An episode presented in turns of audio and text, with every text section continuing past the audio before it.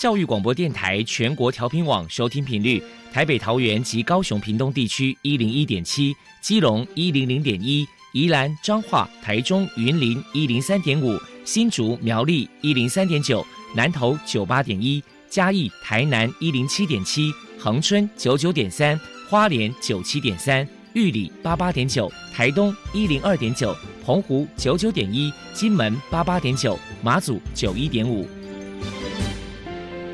是包容，爱是牺牲，爱是分享，爱是服务。因为爱，特殊教育充满了无限的可能。用爱关怀身心障碍同学的未来，用心倾听资赋优异子女的心声。欢迎老师、家长、同学们，大家一起加入特别的爱这个大家庭。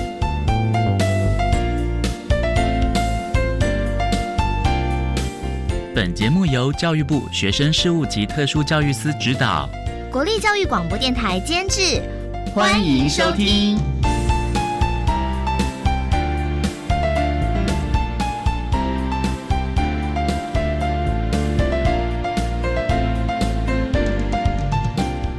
因为爱，我们在空中相聚，欢迎您再度收听特别的爱，我是小莹。这个节目在每个星期六和星期天的十六点零五分到十七点播出。在今天节目中，将为你安排三个部分。首先，在“爱的小百科”单元里头，波波将为你安排“超级发电机”单元，为您邀请台中市听障生活无障碍发展协会的执行长潘信宏潘执行长为大家介绍台中市听障生活无障碍发展协会的相关服务，希望提供家长、老师。可以做个参考。另外，今天的主题专访为你安排的是《爱的随身听》，为您邀请获得一百零七年优良特殊教育人员荣耀的高雄市立男子特殊学校教务处的主任。黄瑞荣黄主任为大家分享建构正确的学习观念，谈高中职教育阶段听觉障碍学生教学的策略以及生涯规划的重点，希望提供家长老师可以做参考。节目最后为您安排的是爱的加油站，为您邀请远东科技大学资源教室的辅导老师陈丽媛陈老师为大家加油打气喽。好，那么开始为您进行今天特别的爱第一部分，由波波为大家安排超级发电机单元。超级发电机，亲爱的家长朋友，您知道有哪些地方可以整合孩子该享有的权利与资源吗？不论你在哪里，快到发电机的保护网里。特殊教育网网相连，紧紧照顾你，一同关心身心障碍孩子的成长。Hello，大家好，我是 Bobo。今天超级发电机，我们特别邀请到台中市听障生活无障碍发展协会的执行长潘信宏先生来跟大家介绍协会的相关服务。首先，我们先请潘执行长来介绍一下台中市听障生活无障碍发展协会的服务项目包含了哪一些？我们有四个主要的任务，一个叫做语言沟通没有障碍。一个是资讯吸收没有障碍，一个是家庭生活没有障碍，一个是社交生活没有障碍。那这个只是比较大项的，那其实每一项都有很多事要做哈。那比如说语言沟通无障碍的部分呢，听障朋友呃因为听不到，所以很多听障朋友讲话不标准，看人沟通就会产生困难。那或者是讲话他因为听不见或听不清楚。所以他没有办法吸收你的表达，他比较惯常用或者是比较容易学会的就是手语。所以语言沟通无障碍的部分有两个部分，一个是训练听障朋友中文阅读能力提高，一个是训练一般的民众在各行各业里面都有人来学手语，这样就便于跟他们沟通。像社交生活就有也包括了就业、就医等等，其实服务的项目。是很多，那是这四个层面，就是刚刚说的语言沟通无障碍、资讯吸收无障碍、家庭生活无障碍、社交生活无障碍。请教一下执行长，协会附设的蒙恩听障烘焙坊，在指导听障人士学习烘焙技巧有哪些小 paper 呢？其实我们一直主张一件事哈，就是听障朋友哈，除了听不见，他可以做任何事啊，跟一般人没有什么差异哈。那事实上，很多时候因为听不见，他们就会更专注。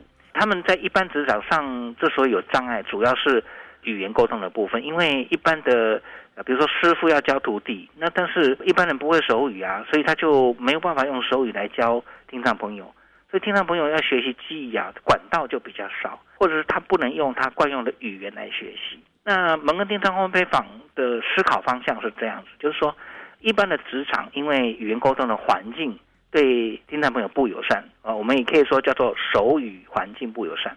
所以呢，我们就好像那个无障碍设施设备的精神，我们不会要求肢体障碍的朋友要站起来走路才能够上台。那我们会在讲台上面做个斜坡，于是他轮椅一推就可以上来了。改变环境就解决了障碍。对于听障朋友的就业呢，蒙恩听障烘焙坊是做一个 model，就是我们营造一个手语环境。这里的生产部全部都是听障。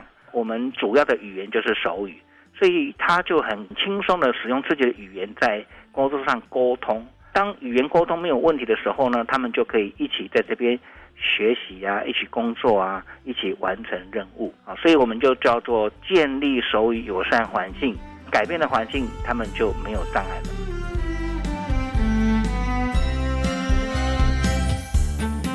接下来，我们请执行长来谈一谈协会曾经举办过哪些活动，与人们互动交流。我们会常常办，第一个是手语班嘛，因为要语言沟通无障碍，就要办手语班。那这个手语班呢，包括了像融合教育长大的听障朋友，他们不会手语，所以手语班他们可以进来学。还有包括了一般民众，他们愿意来跟听障朋友沟通，用手语跟他们沟通。协助他们在各行各业或者是学校等场合哈，来协助他们翻译哈。所以一般的民众想学手语的，也可以来这个手语班。这手语班是我们常设的一个服务。那这是第一个部分。第二个部分当然就是说了职训或者是就业机会的蒙恩听障烘焙坊。那第三个部分呢，就是比较心灵交通哈。我们有所谓的手语教会，也是设在协会里面啊。因为听障朋友不只是在社会上有障碍，因为语言的问题。他想要进入教会也有障碍啊，因为呃在教会牧师讲道他也听不到，所以我们在教会里面就直接用手语讲道。除了这个，我们有办手语读书会，除了手语读书会训练手语以外呢，他们也借着短文的分享，可以激发他们对于人生的各样的问题的一些思考，等于说全人的关怀了。针对台中市听障生活无障碍发展协会的未来规划，我们请执行长来跟大家说明一下。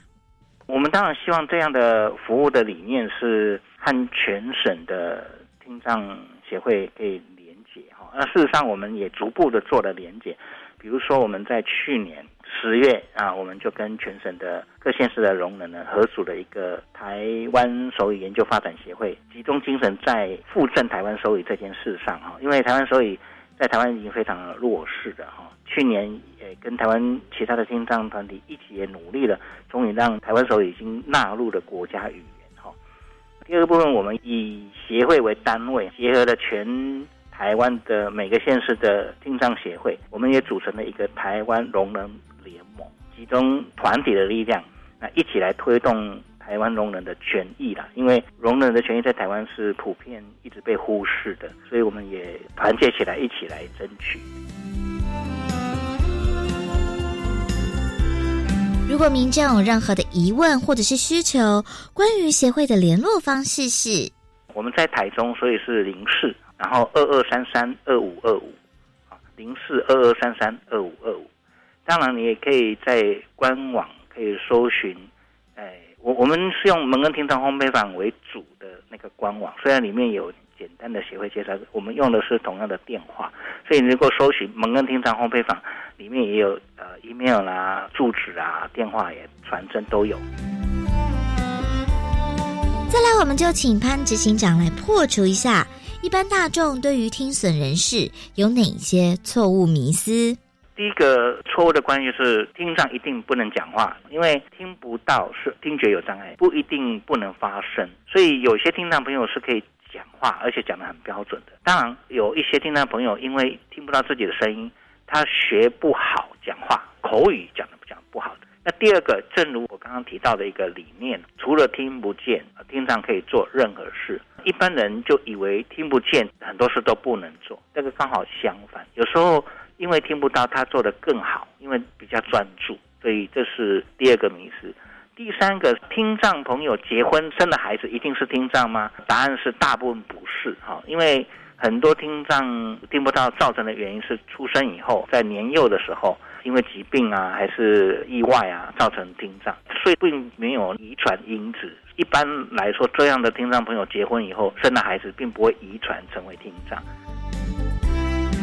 最后，执行长还有什么样的话想要传达呢？民主社会啊的进步就是人人平等。那听障朋友在我们的社会里面生存，那这个社会虽然百分之九十几啊都是使用口语，也就是听觉语言，那听障朋友呢主要是用视觉语言，就是手语。那我们应该尽量提供听障朋友在社会的每个角落，包括受教啊、学校啦、职场哈、工作啦、家庭各行各业或者各个社会参与的地方，我们提供他可以用。手语接受教育或手语表达他的意见的机会，所以整个社会要建立起这样的风气，最好有越来越多人学手语。那这样的社会对于手语无障碍环境的建立就会越来越容易了。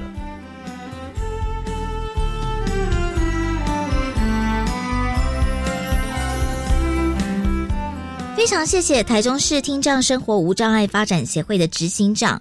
潘信宏先生接受我们的访问，现在我们就把节目现场交还给主持人小英。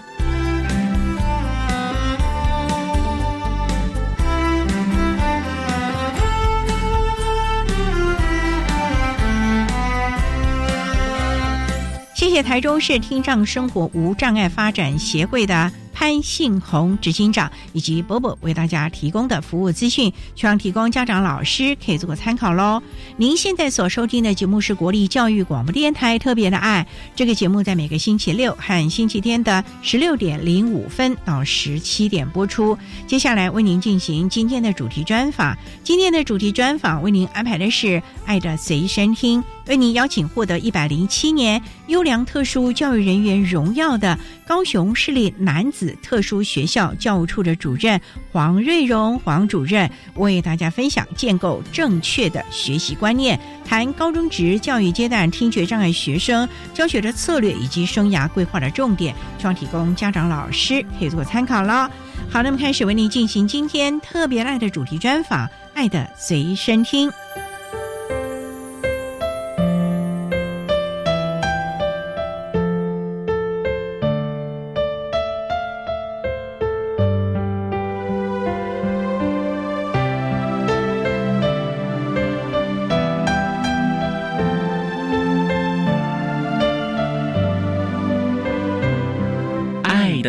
随身听。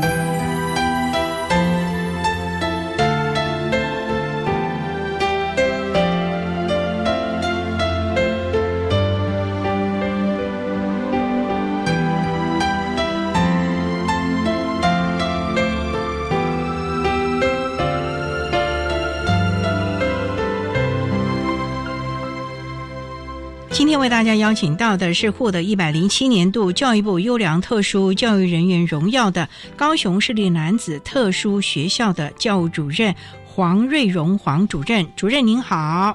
张小姐您好，各位听众大家好。今天啊，特别邀请黄主任为大家说明建构正确的学习观念，谈高中职教育阶段听觉障碍学生教学的策略以及生涯规划的重点。那首先啊，要先请黄主任为大家来说明高雄市立男子特殊学校是在高雄什么地方啊？我们学校位于。高雄市南子区德明路两百一十一号有一个很有名的学校，就是高雄科技大学，就在我们学校的隔壁。我们学校八十七年七月开始设校，同年的八月一号正式招生。目前呢，我们学校有国小部、国中部，这都是启智类的；高职部的话，有启智类的综合职能科、启聪类的综合科，还有启明类的附件按摩科。那我们还有巡回班。那巡回班有分学前的，学前部的就是幼稚园的部分类，国小部的是启明类，国中有启聪类跟启明类，高中的部分有启聪跟启明两个类别。那我们学校还有比较特别的，我们校中里面还有一个瑞平分校，它招收的类别跟我们本部的学生不一样，他们是属于儿少保护的个案的一个学校。哇，那所以还蛮多元的耶。对呀、嗯所以我们学校称为特殊学校。不过主任，您刚才提到了有所谓的巡抚班嘛？对的，巡回辅导班。那这个是是你们要去服务那些公私立的幼托园所吗？是的，所以它哎并没有在我们男子特教里面。巡回辅导班的学生都在本市的各级学校里面，哦依照他的类别，我刚才有说过，有学前部的，哦啊，有国小部的，还有国中部的，有高高中部的。所以你们还要负责巡抚这一块啊、对对对，这个哦就当初为了照顾我们高雄市所有的启聪启明的学生，嗯，那学前部的是因为后来学前教育的重视，嗯。才有设立的一个学前的巡抚班。不过您这样说，我看这个高雄市立男子特殊学校，感觉招收类别蛮多，因为我们知道还有成功啊，还有很多高雄就有不少的特殊教育学校啊。为什么男子好像招收类别特别多？你看，又有葱类，又有视障类耶，又有智类的其实我们学校的筹备期很长，我们在八十三年就开始筹备了。啊，那么久、哦。对，八十七年的七月才设校，就是因为筹备期很长。因为高雄市当初已经有两所启智学校，嗯，那我们要设立一所，就是要跟这两所有所区别的。哦，所以，其实，在当初设立的时候，就想说把启明类跟启聪类纳进来。本来想说这个部分哦，可以补我们高雄市身心障碍类这边比较不足的部分，所以当初的规划就比较久一点，设的类别也比较多元一点。后来巡回班的部分是因为本来巡回班是附属在教育局的体制之下，那后来觉得有管理上面的困难，所以才通通拨来我们学校来统一做一个安排。所以当初我们学校在设立的编制上面其实是非常大的，因为最近少子化，班级数比较变少，但是我们目前的班级数，如果这样巡抚班的规模，我们可能是四所特务学校里面组织编制是最大的。目前我们就以这个校本部来说好了啊，我们大概有多少学生啊？目前的学生大约一百八十位，就是、哦、那也不算多了哦我们集中式的啦，哦集中式来讲，巡回班的部分我们就不列出来了，那也蛮多的哦。还可以。嗯，因为就服务量来讲，目前的状况是还可以的服务的一个嗯量。那您说我们高职部的这个部分有葱类、有智类，也有视障类的嘛？这也都是各一班吗？目前我们葱类跟明类的部分就是各一班，哦，但是他们也要设一个科。刚刚我有提到说，启聪类目前叫做综合科，八月一号改成门市服务科。哦，因为目前新课纲的推动，所以又有做一个调动。体制类的比较多，体制类的综合职能科，我们每一个年级有三班，三个年级就会有九班，所以人数会比较多一点。所以也是蛮多元的啊。好，我们稍待再请获得一百零七年度教育部优良特殊教育人员荣耀的高雄市立男子特殊学校的教务主任黄瑞荣黄主任，再为大家说明建构正确的学习观念，谈高中职教育阶段听觉障碍学生教学的策略以及生涯规划的重点。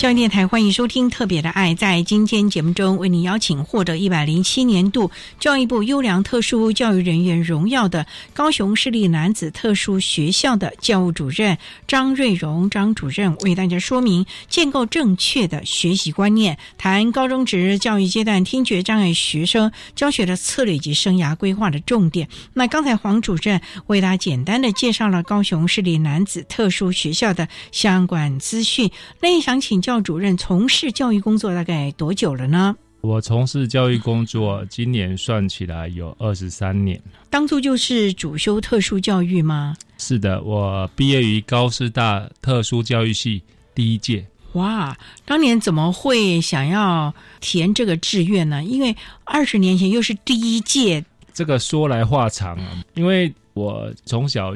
读书的时候，对于教育这个行业哦，基本上父母非常的希望说小孩走这个事业，也碰到几个老师的鼓励，我们就说，哎，你要不要以后去那个当老师啊？那时候刚好是专是我们的最后一届，我那时候没有缘去考师专，所以后来就进入了高中。当初在填的时候，其实那时候也没有想到说我到底要填什么，我只是一心想要当一个老师。那时候我就一直从北到南依照我的分数去填特教系，其实。也是一个很偶然的机会，因为就像张小姐讲的，我第一次招生，谁知道特教系是什么？对呀。但是我会觉得说，既然教育嘛，我们就是出来要当一位老师的话，我想也不要没什么分别了。对，就填了，反正就试试看。那也觉得说我应该可以上别的系吧？啊，但是。可能或许是老天爷给我一个安排吧，他觉得可能我适合这个工作。哦，当我进入特教系的时候，我很感念我们那时候老师是陈金江教授，他也是一个新的归国的一个教授，他给我的想法跟观念，我觉得也很好，就是让我知道说，身为一个特教的老师，不能仅守于自己的教育的部分，他可能需要吸收很多的薪资，他要做中学，学中做。所以我觉得说，这二十三年来，我一直在这个教育界里面，我觉得说莫忘初衷，一心走在这一条道路上面。我尽力学时学地吸收薪资，努力学习我的专长，然后贡献在这个学校身上，贡献给学生身上。希望我可以一直努力下去。主任想请教，您毕了业就直接分发到男子特殊学校吗？没有嘞，因为我八十五年毕业的时候，我。一心要回嘉义去服务，哦，所以我是进入嘉义启智学校，哦，那现在都改成嘉义特殊教育学校。我在那边服务两年之后就去当兵了。那当完兵之后，因为成立一个家庭，想说啊，是不是我回来南部这边陪老婆？因为那时候老婆比较不容易伤掉，因为老婆那时候是国文老师。哦，那我们那时候特教老师在八十五年、八十六、八十七那几年的。部分是缺额很大，所以我的调动是比较顺利的。我想说，要组成一个家庭，我们应该要一起。夫人家在南部，我那时候就在屏东，所以我选择回去屏东那边定居，也很幸运的考上高雄市立男子特殊学校，就这样从八十八年的八月服务到现在，也是有缘了啊！好。我们商代暂行获得一百零七年度教育部优良特殊教育人员荣耀的高雄市立男子特殊学校的教务主任黄瑞荣黄主任为大家说明建构正确的学习观念，谈高中职教育阶段听觉障碍学生教学的策略及生涯规划的重点。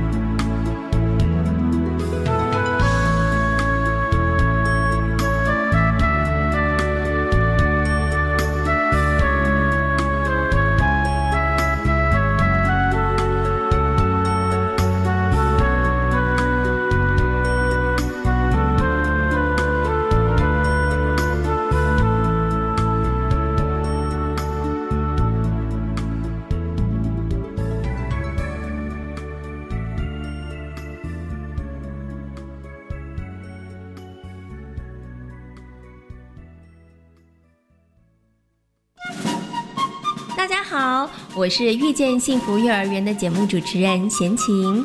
幼儿教养的资讯，除了可以用听的，还能够来学习实做哦。十一月九号，遇见幸福幼儿园节目将举办广播游学活动，带着听众前进到台中三光飞鹰幼儿园，来一场有趣难忘的亲子律动。欢迎大朋友小朋友上教育广播电台的网站来报名哦。大嫂，听说大哥车祸，人还好吧？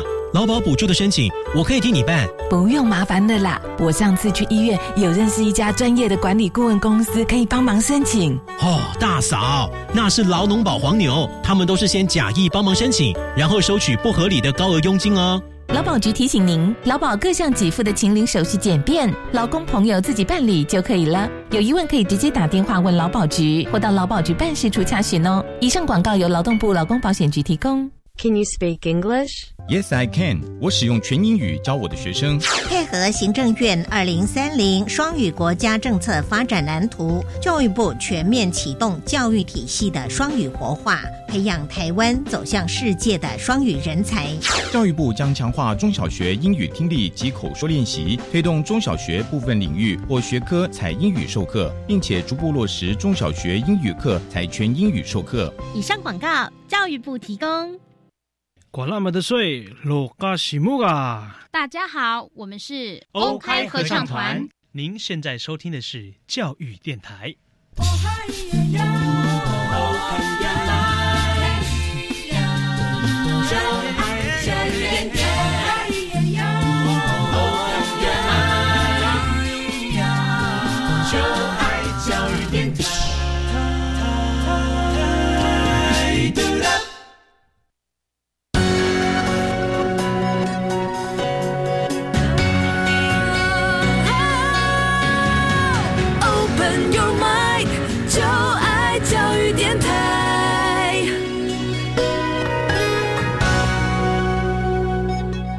教育电台，欢迎收听《特别的爱》这个节目，是在每个星期六和星期天的十六点零五分到十七点播出。在今天节目中，为您邀请获得一百零七年度教育部优良特殊教育人员荣耀的高雄市立男子特殊学校的教务主任。黄瑞荣黄主任为大家说明建构正确的学习观念，谈高中职教育阶段听觉障碍学生教学的策略以及生涯规划的重点。那刚才啊，黄主任在节目的第一部分为大家简单的介绍了高雄市立男子特殊学校的相关资讯，以及黄主任个人从事特殊教育的机缘。那想请教，这么多年来啊，在高雄男子特殊学校，能不能为大家来说明一下？针对听觉障碍的学生啊，教学现场有些什么要特别注意的地方呢？有关于听障学生的教学现场该注意的地方哦，因为当初在理论的部分，我们很幸运的，我们师承陈小娟教授跟林宝贵教授的指导，这些理论应用到教学方面，我们就发现到听力的学生，因为他最大的受损的部分就是听力的部分，所以我们尽可能的减少噪音。所以在我们学校的规划上面，我们要找一个噪音比较低的，就是比较安静的地方。在座位的安排，因为我们学校都是听障的学生，所以座位安排尽量呈现一个弧度型的，在教学上面可以很清楚的就看到老师的嘴型，对于每一个学生的照顾才会比较完整，像一个微笑型的这样的弧度啊。对，那你们教室隔音设备如何啊？我们学校。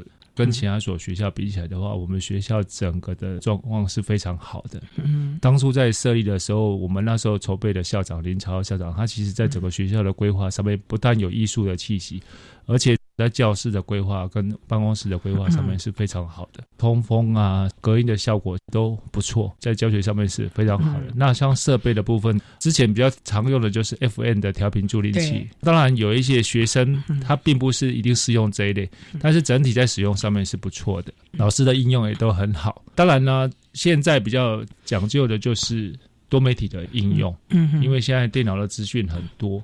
所以在多媒体的应用上面，我们也随着时代的进步加进去，然后甚至整个设备的改进，从来的学生在一些投影设备、一些电脑的辅助设备都非常的重视。所以在这个教学上面，我们也都非常的加强。在学校里面的好处就是，特殊学校的规划当然会以每个类别的学生为需求为主。对对对，所以我们一些指示牌子也提供给学生一个很好的标示。所以在我们学校里面，它是可以自由行动，而且在一些设备的使用上面都会非常的安全，而且使用状况也都很好。聪烈的孩子的话，你们会不会就比较着重于他们在视觉方面的学习了呢？视觉就是他们的优势，这些优势能力，我们当然一定要给他们最大的一个支持跟启发，因为他们就是靠这个部分，所以我们教学设备、学校的指示方面、看板方面、LED 灯的显示，都针对他们这个区块，给他们很大的加强，让他们只要抬头一看，就是可以知道发生什么事情了。他们在这些东西的应用上面，就可以知道说这个学校对他们非常的重视，然后对他们也是非常的关爱，让他们知道在这个学校是一个有爱的环境，在学习上面也会有很大的效果。黄主任，像男子特殊学校，我们聪类的孩子都是中重度的吗？我们目前收到的学生。不但是中重度、极重度的，甚至还有多重的。多重的部分就不是单纯的起冲类的学生，可能会伴写一些肢体的或者是一些智力的问题。因为特殊学校零拒绝的教育方式，所以我们学生只要愿意来的，都会接纳。提到了聪类，最重要就是他们学习的辅具很重要。我们就先来说，像他们助听器，你们有每年帮他们评估吗？因为可能他会越来越恶化，而且现在这个助听器是日新月异耶。你们有做这相关辅具的评估吗？或者是帮孩子去注意？因为有的孩子他就不愿意开呀。助听器是我们听障学生很重要的工具，或者是说它是他日常生活一个很重要的器具。在教学上面是扮演着非常重要的角色。学校的老师对他们助听器的部分，几乎就是每天来就要检查他的助听器。老师就会主动检查了。对，因为助听器如果已经确定，就是说这个学生可以从助听器听到对他有益帮助的声音，不管是学习上面的，或者是一些指令，早上一来。这个就列为老师晨间必要的工作了。哇，他就不是只三个月跟你检查一次，我六个月跟你评估一次，那是不够的。所以每天的检查是很重要，让学生习惯。我每天要带助听器来，因为老师会检查。那我带了助听器之后，我很习惯的去使用这个助听器，这样子才可以促进他的学习效果。那想请教主任，我们孩子是住校吗？还是通勤啊？他们都是通勤。通勤啊？对，我们有交通车。甚至还可以补助交通费。嗯，如果他不能搭交通车，就是补助交通费。那你们最远是到哪里啊？冲类的学生哈，高雄市还没合并之前，我们就收到凤林区红毛港那个地方。合并完之后，我们甚至会有收到六龟的。哇！这些学生他们就没办法坐交通车。那我们学校又没有提供住宿，那怎么办？所以我们校长就会想办法运用一些社会资源，嗯，帮他在附近有一些民间团体，他们有在安置一些个案的这些单位，我们就是跟他们合作，帮忙协助他们。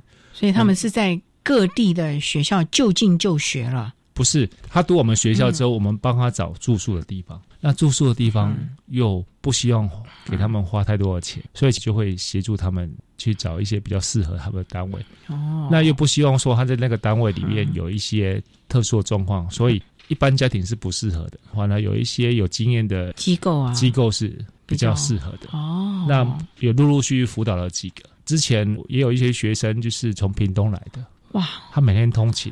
太远了吧？对，可是那个学生还蛮自立自强的。嗯，我觉得来了之后，他的学习不错，而且他最后也考上了一个不错的国立大学。那他的后面的表现，我们觉得说这个学生。真的很可以作为一个典范哦。对对对对，最重要就是孩子的学习动机了啊。是是是。好，那我们稍待再请获得一百零七年度教育部优良特殊教育人员荣耀的高雄市立男子特殊学校的教务主任黄瑞荣黄主任，再为大家说明建构正确的学习观念，谈高中职教育阶段听觉障碍学生教学的策略以及生涯规划的重点。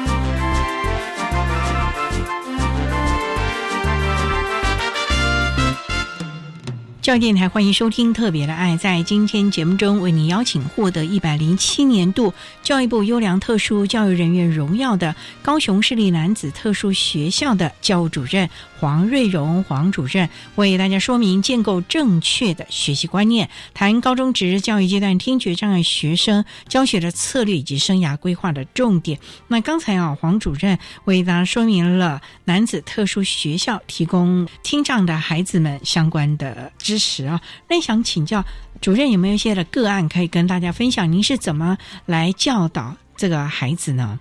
当初我在带领我们班上的学生的时候，就有一个我们说假生，在我刚接触他的时候，他是一个非常封闭的学生。你所谓的封闭是个性内向吗？诶，应该说他对老师是产生很大的不信任感。为什么呢？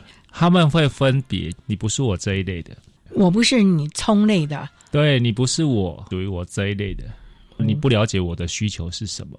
这个学生他是转学进来的吗？哎，他是新生进来的。我那时候刚来我们学校的时候，我接的是人家的旧班，因为想说一年了，应该状况很好了，我就跟他们前任的导师就说：“哎，为什么这个学生会这个样子？”他就说：“这个学生看人哦，看人怎么叫看人？就是他会觉得你到底知道我多少，你能帮助我多少？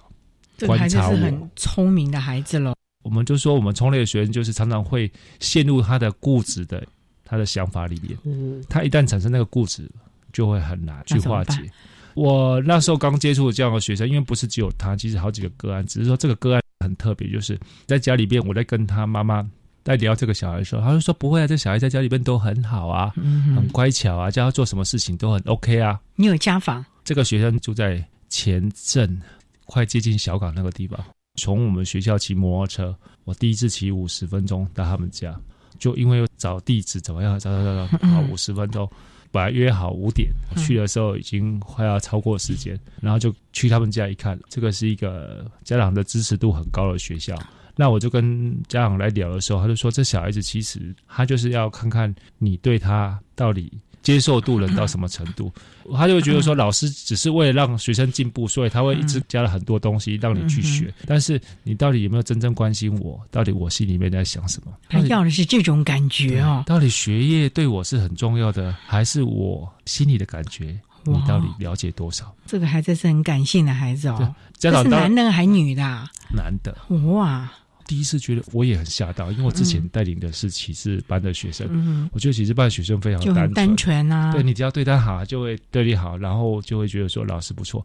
可是冲类的学生，你对他就算再好、再多的关心啊、关心啊，他一样给你一个臭脸。我那个臭脸很久，我记得三个礼拜，我天天都头痛。我每天看到这个臭脸，我都觉得怎么会这样的一个心情也受影响了吧？对，但是我真的就是花很多时间，我几乎每个礼拜就往他家里跑。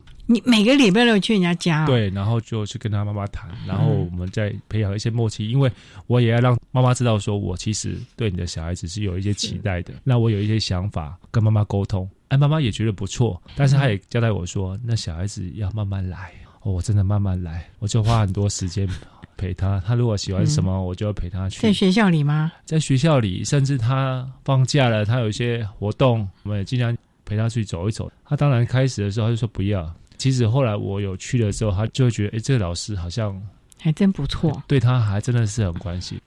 这个学生我就这样子陪半年哦，我真的应该说，我就让他考验了半年。请问您那时候您成家了没有？还没有，还在单身哦。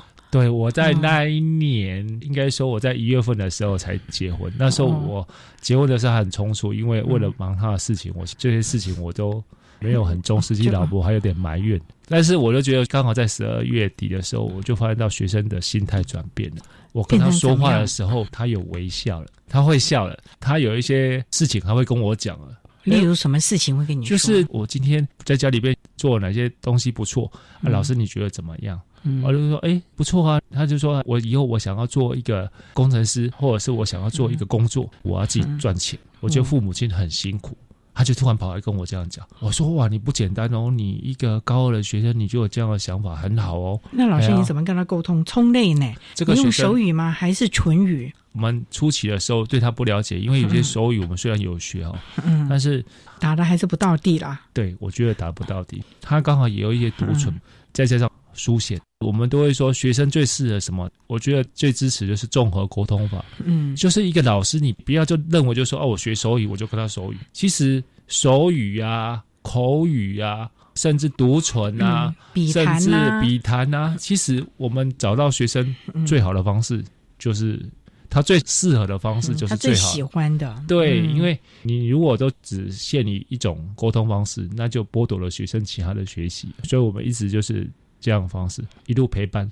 诶，目前这个学生哦，毕业之后也成家了，也生了小孩，嗯。那整个工作也都很好。然后妈妈，因为她是刚好是我第一届的学生，嗯。她就觉得说，诶，真的不错。那时候学生真的也很懂事，他现在的状况，我有时候在 FB 看到，就觉得，诶，这小朋友，真的蛮好的。嗯。一路走来，哦，我们也知道说，重类学生有一些学生有一些特别的状况，嗯。但是他一直以来我都感念说这是不错的学生，哎，只是说当初好辛苦。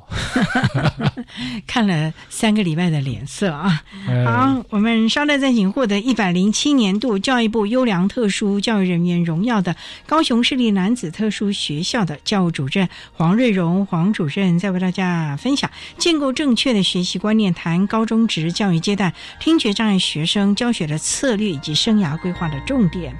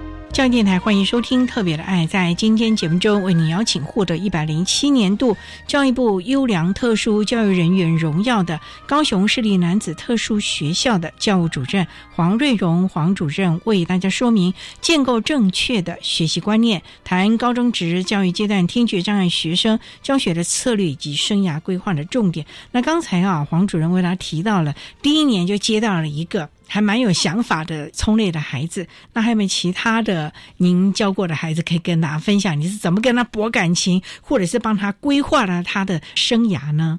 教书工作这二十几年来，除了这个个案比较印象深刻，其实还有一个个案也蛮特别的。他一开始进来学校的时候，是一个对自己没有信心。我后来在跟他聊的时候，他说说在国中在学校里面就被他当成一个可有可无的学生，透明人，他是在本来是融合的嘛？对对对，他在一般国中，他后来有进资源班了，但是他总觉得在一般国中里边很不受到重视，他的学习也觉得有一搭没一搭的，有一搭没一搭，然后老师对他也不是说很重视，他其实也不太想来我们学校，只是说，因为我们那时候也会有一些招生鼓励人家来读我们学校，他就说好了，就来试看看。啊，来了之后跟同学就处的不好，因为。各校来的冲列学生就像一个独立的个体，那他的个性又是那种更加很处不来的，动不动就跟人家那边吵架，常常就会跟人家在那边吼挠撒把，就会开始群舞哈。哎，对对对，就比划几下，哎，他就觉得嗯啊，你到底是怎么样？不扫地不行吗？就说我不要扫地啊？为什么我要扫地？我在家里都没扫地，来学校叫我扫地，门都没有。风纪股长都说。啊，每个人都要扫，就你不扫，你最大哦，你老大是不是？那就常常就会为了这些小事情冲突，这冲突。所以，我们针对这些个案，我们都会跟他来聊。嗯，那我们要了解，就是说，你今天来读书的目的是什么？嗯，你都是个别把它找出去。对，我们其实花了很多的心思来跟他谈这些事情，然后我们也尽量，你如果一开始觉得压力很大，没关系，我们慢慢来，我们就先从你。比较喜欢的那个部分，慢慢加强，一步一步跟他聊。那有一些情绪的行为，我们就跟他讲说：，如果你的情绪起来的时候，我们找一个空间让你去宣泄一下，去大吼大叫啊，或者是去抒发你一些压力，或者让你听一些音乐，好让你把那些情绪给宣泄掉。啊，慢慢的宣泄的时间少了，读书的时间多了，哦，情绪控制也比较稳定。同才关系也比较好，哎，同才关系大家也变好了。哦，然后后来高中毕业之后，他就说我想要继续读书，因为小时候以前都没有读好，因为成绩也不好嘛，就读这几年，怎么可能成绩会好？所以大学也考不好。啊那后来就去那一个独招，独招之后就进入了一所私立大学去就读。哎，刚开始进去的时候又跟人家吵架了，然后我们又去跟他谈。你还要管到人家下一个教育阶段？没办法，服务就是教育，就是终身的。哎，然后等他适应了之后，大学也都毕业。哇！后来他就说，我就要继续读，结果研究所也读完了。哇，不得了！现在在工作，他就会说：“哎，老师，我是不是改变了很多？”我说：“对啊，你你这样一路走来，你看当初你那个样子哦，谁看到你就想打你。”啊！结果没想到你竟然研究所毕业，他好像是我们学校少数几个有研究所毕业的学生，也成为学弟妹们的。对我说：“哎，你这个研究所毕业的，你现在是典范呢，不容易哦。但是我们都知道，读书它只是人生一个过程，你最后你要找到一个适合自己的工作。”发挥自己的专长，工作如何？他目前的工作还蛮稳定，只是可能还在起步当中。他好像是去找一个学校的约聘雇的一个人员，好像是一个短期的。他说我会在努力的啊，但是让我先磨练个几年。我觉得从他跟我们对谈当中，我觉得学生进步了。那只要进步了，我就会期待他下一步会。更好。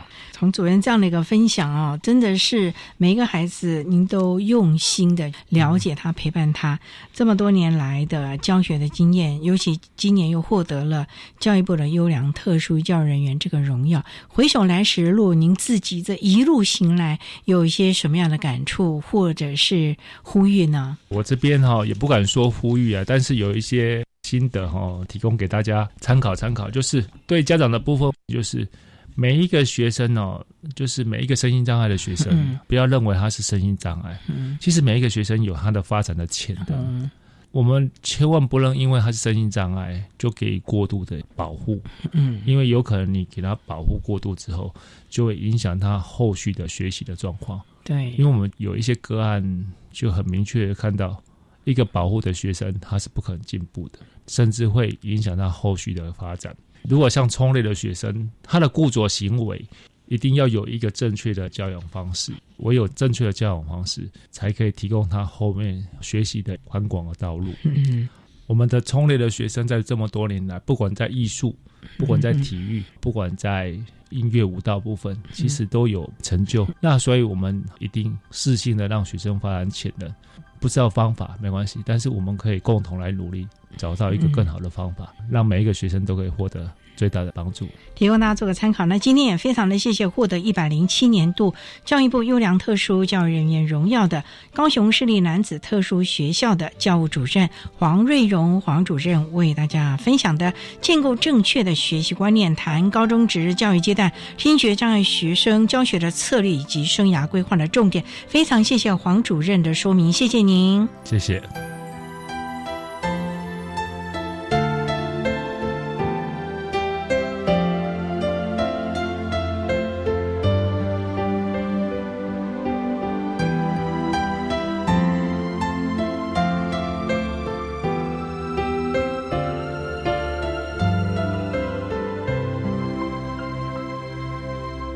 谢谢获得一百零七年优良特殊教育人员荣耀的高雄市立男子特殊学校教务处的黄瑞荣主任为大家分享的教学经验，希望提供家长、老师可以做参考。您现在所收听的节目是国立教育广播电台特别的爱节目，最后为您安排的是爱的加油站，为您邀请远东科技大学资源教室的辅导老师陈丽媛陈老师为大家加油打气喽。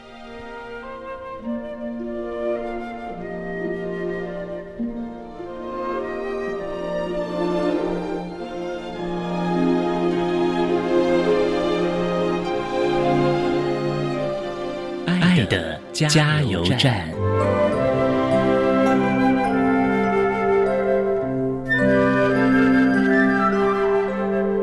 各位听众，大家好，我是远东科技大学资源教室的陈丽媛辅导老师。针对高等教育阶段听觉障碍学生学习及辅导支持服务，针对教师及家长有几点呼吁：听障学生在沟通的时候呢，常常有一些特质。会对声音比较不敏感，比较不会理会后方的声音，所以可以在叫听障生的时候呢，多对他有一些肢体上的拍叫，不要在后面一直叫他，那是没有用的。如果在上课的时候呢，需要遵守口令，那口令也不要太长哦，因为听障生是无法完全接收的。建议家长及老师们能将口令简短，以利听障生好好遵守，好好学习。听讲课的时候呢，听障生很容易分心或疲劳，因为他们听课呢需要用眼、用耳、用脑，所以他们是很加倍用心的，是很容易累的。因为障碍的关系，他们听不到自己说话的音量，所以很容易过大或过小。其实我们可以小小的提醒他们，他们也可以好好的跟我们沟通。虽然他们看起来跟我们一样，尤其在上课或学习的时候。可是听障生呢，他们还是很习惯的把听不懂或懂呢都装懂，有很大的部分是他们也不知道怎么提问。如果可以的话呢，多给予协助和教导，并且正确示范，让他们有机会学习面对自己的问题及困扰。其实他们需要更多的陪伴及体谅，多给他们学习机会，多给他们学习方法，多训练其他能力。我们要多学会放手，他们一定会比现在更好。